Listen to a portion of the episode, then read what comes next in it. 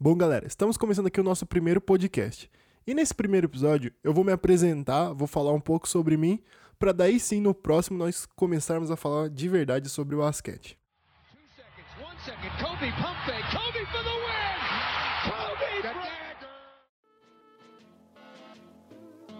Meu nome é Pedro Tomás, eu tenho 20 anos e eu sou de uma cidade do interior de São Paulo, chamada Cosmópolis. É bem próxima a Campinas e não é muito longe de São Paulo também. É o meu primeiro contato com basquete fora da escola, a não ser jogando, porque, para quem não sabe, eu tenho 1,94m, então, pô, eu sempre fui alto, então sempre, ah, por que você não joga basquete, vôlei? Só que eu não gostava muito de vôlei, então eu acabei optando por, como atividade secundária, eu falei, ah, vou fazer basquete, vai. É um pouco mais é um pouco mais parecido com, com o futebol, né? Envolve um pouco mais de habilidade, assim. E fora disso, né? O meu primeiro contato com a NBA foi em 2009, quando eu tinha o meu, meu PS2 e meu pai comprou o, o NBA 2K 2009. E eu gostava muito de jogar com o Boston Celtics, cara. Aquele time era absurdo.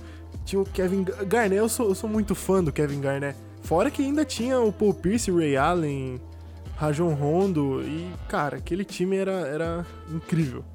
Bom, depois disso eu fiquei um tempo sem, sem é, ter contato com basquete. Poucas pessoas sabem, mas eu sou eu torço pro Santos, eu sou santista. E logo depois de 2009, em 2010, que surgiu o Neymar, surgiu o Ganso, surgiu aquele monte de menino da vila jogando muito, meio que, caramba, é, é agora que meu time vai pra frente. Então de 2010 até 2013, 14, é, eu tava muito focado em assistir futebol, gostava muito, muito de futebol, não perdia um jogo do Santos, ouvia pelo rádio. Só que depois disso, de, desse, desse, daquele time se acabar, meio que eu fiquei, e agora, velho? A gente perdeu todo mundo, o, o Santos voltou a ser um time mais ou menos, medíocre. Aí eu lembro que no, no final do terceiro ano, em 2014, tinha um colega nosso da sala, o Igor, ele acompanhava esportes americanos, acompanhava a NFL, a NBA, e eu lembro dele comentando com a gente que o time do Golden State tava arregaçando na liga. Eu falei, verdade, né? Pô, vou, vou ver, vou voltar a acompanhar aqui só pra ver no, no que que tá acontecendo, né? Aí eu voltei a acompanhar. E assisti, o primeiro jogo que eu assisti daquela temporada foi um Golden State e Houston Rocket, que foi pra prorrogação, foi um jogo maluco, maluco. Cara, e, e aquele jogo, o Curry jogou muito, velho. Muito, muito, muito. Ele, o James Harden respondendo, ele jogando muito, eu falei, caramba, velho, o basquete é muito louco. Foi daí então que eu voltei, eu tomei gosto mesmo pra começar a acompanhar, e depois estamos aí até hoje.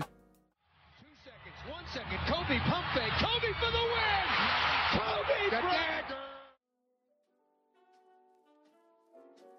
E no ano que eu voltei a acompanhar, o Golden State foi campeão em cima do Cleveland Cavaliers, do LeBron James, que tinha acabado de voltar de Miami. Os caras já tinham o Kyrie Irving, já tinham um time de expressão. Eu acho que. Eu posso, tá, eu posso falar merda, mas eles tinham trazido o Iman Shumper e o J.R. Smith do, dos Knicks. Naquela época, o, o Shumper e o J.R. estavam jogando bem, então foram ah, adições importantes pro elenco. Aí eu falei, caramba, esse time ganhou do time do LeBron James. Vamos ver qual é desse time aí. Os caras bateram o time do LeBron James. Daí eu tomei gosto. E comecei a acompanhar o Golden State.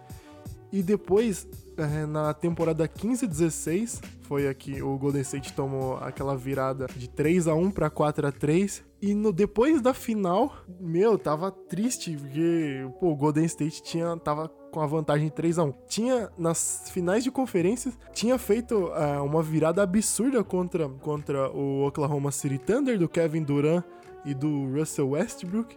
Aí eu falei, cara, a gente virou um 3 a 1 velho, esse título tá muito na nossa mão. Aí chegou nas finais e depois do 3 a 1 eu falei, ah, vamos matar essa série e acabou, o título é nosso. Aí todo mundo já sabe o que aconteceu. Inclusive, um dos momentos mais tristes que eu tenho em relação ao basquete é aquele toco do LeBron James no Igodala, porque eu gosto bastante do Igodala. E ele não merecia aquilo, até porque ele já tava meio bichado. É, foi terrível. E depois dessa final, eu falei: ah, cara, eu tô acompanhando basquete há um, há um tempo, eu acho que eu consigo falar disso para outras pessoas. Aí eu criei o Dub Nation Brasil, que funciona até hoje.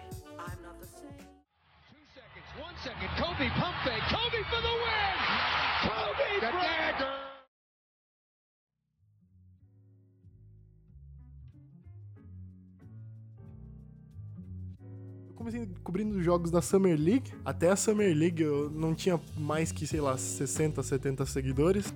Aí depois dessa Summer League começaram aqueles rumores de caramba, e, e o Kevin Durant? Pra onde que ele vai? É, aqueles meses, aquelas semanas que antecederam a abertura da, da, da temporada para as trocas e tudo, foi, foi aí que o meu perfil cresceu, assim. Digamos, de saiu do zero para ter alguma coisa. A gente tinha conseguido cento e poucos seguidores nessa, nesse período pré-transferência do Kevin Durant. Chegou naquele dia 4 de julho, Kevin Durant anuncia que ia pro Golden State Warriors, aí acabou, velho. Não, não tinha um ser que simpatizava com o Golden State Warriors que não tava com vontade de sair estourando rojão na rua e gritando Kevin Durant, Kevin Durant. E não, mano, não tinha. Foi, foi todo mundo pego de surpresa.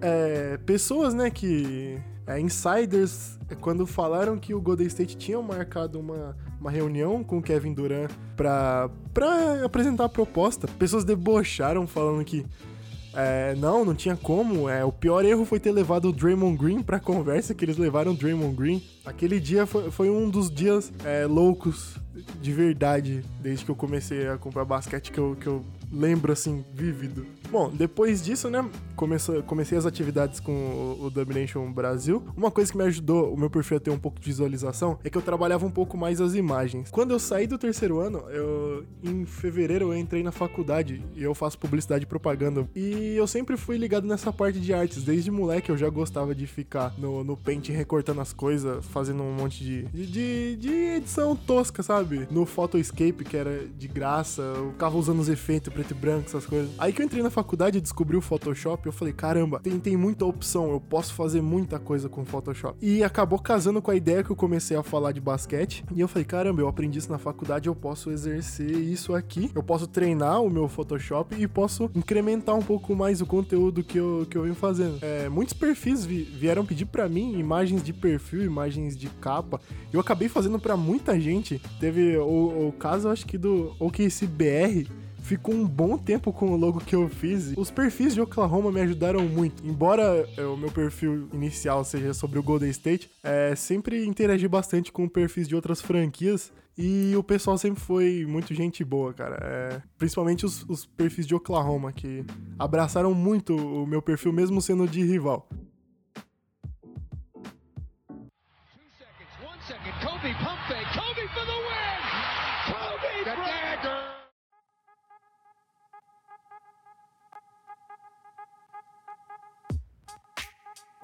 Aí, depois disso, foi em janeiro de 2017, que eu tava. Eu tinha viajado pro Rio de Janeiro, eu tava com a minha família. Depois de. Eu tava, eu tava assistindo algum jogo, Golden State Sacramento Kings, alguma coisa assim. Aí eu falei, caramba, eu tava fazendo umas artes de, é, de Game Day. As artes tinham ficado legais e tinha muita, muita repercussão. Tinha muito pessoal dando RT, tinha outros perfis maiores dando RT. Falei, por que, que eu não começo a fazer uma coisa só sobre edição? Só sobre imagem. E eu já tinha algum, alguma referência. Posterizes, que é um perfil que já fez imagens pra, pra NBA. E eu, era, eu achava ferrado demais, cara. O cara manja muito, muito, muito, muito. Eu falei, bom, vou começar isso. E acabou surgindo o NBA Edits BR. E como, como eu tinha começado mais uma vez do zero com o perfil, eu usei meu perfil do Golden State pra dar uma moral, assim, pro pessoal que gostava do meu trabalho no Dub Nation Brasil, reconhecer o meu trabalho no, no NBA Edits BR. E acabou dando muito certo, muito mesmo. É, tanto que é, pouco tempo depois eu já, a evolução desse perfil foi muito superior à do, do Dub Nation Brasil. Foi muito rápido. E foi muito rápido mesmo. Coisa de, sei lá, seis meses a gente já ter chegado a mil seguidores. Bom, depois disso, alguns fatores fizeram o perfil crescer mais, mas uh, os primordiais foram uh, o dia que eu descobri que a foto de capa do Twitter do Carl Anthony Towns, pivô do Minnesota Timberwolves, era uma imagem que eu tinha feito. O moleque tinha me mandado, eu esqueci o nome dele, acho que é o Breno, alguma coisa, que ele ainda tem, ele tem um perfil do sobre o Carl Anthony Towns, já interagiu com ele. Ele me mandou na DM, só que aí eu falei, cara, não é possível. É, é, mentira, eu tô. Eu tô bêbado, não sei. Eu olhei pelo meu celular, eu entrei no perfil dele, eu entrei no perfil dele pelos celulares dos meus amigos que estavam comigo. Eu falei, cara, isso é verdade, tá acontecendo. E, porra, é, não, não tem como explicar, velho. Uma coisa que eu fiz no meu quarto aqui, sem pretensão nenhuma, chegar no perfil do Carl Anthony Towns, verificado com mais de 200 mil seguidores. É, foi um dia bem especial. Depois disso, com o Instagram que, que eu tinha criado para postar as mesmas artes, mas para um pessoal que não sabia do meu trabalho, é, aconteceu o Falcão do futsal, ele tinha se aposentado da seleção e eu, eu tinha feito a imagem é, homenageando ele.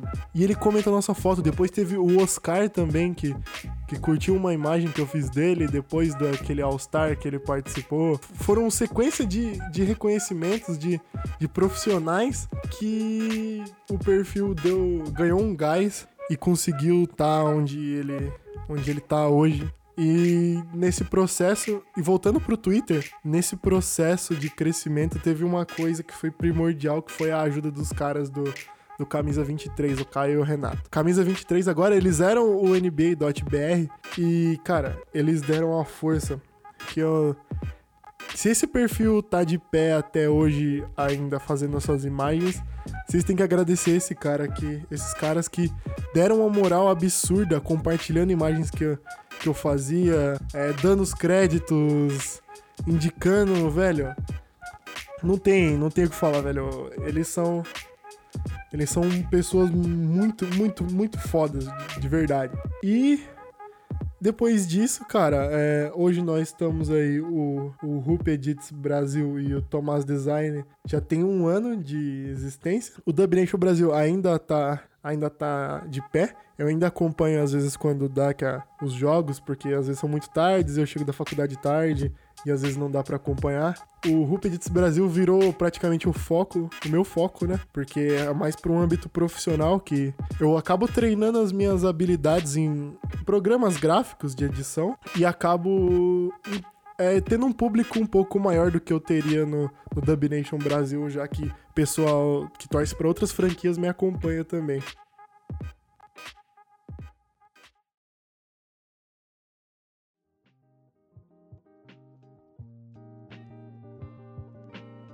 E o que eu vou falar, às vezes não seja exatamente o que está acontecendo no momento. Às vezes eu vá parar para fazer um episódio, sei lá, sobre o Allen Iverson ou sobre o Dr. J. E é, cara, agora vamos aí, mão na massa, vamos falar muito sobre basquete aqui. Eu não sei os dias ainda que vão sair ao certo os podcasts, mas eu acredito que seja é, durante o final de semana, que é onde dá tempo de editar podcast, que é um pouco mais complicado do que editar imagens e vídeos. Então é isso aí, galera. Espero que vocês acompanhem o trabalho, espero que vocês gostem do que tá por vir aí. Eu só quero agradecer mais uma vez pelo pessoal que me acompanha, que vai escutar isso aqui. E é isso aí, galera. Até mais.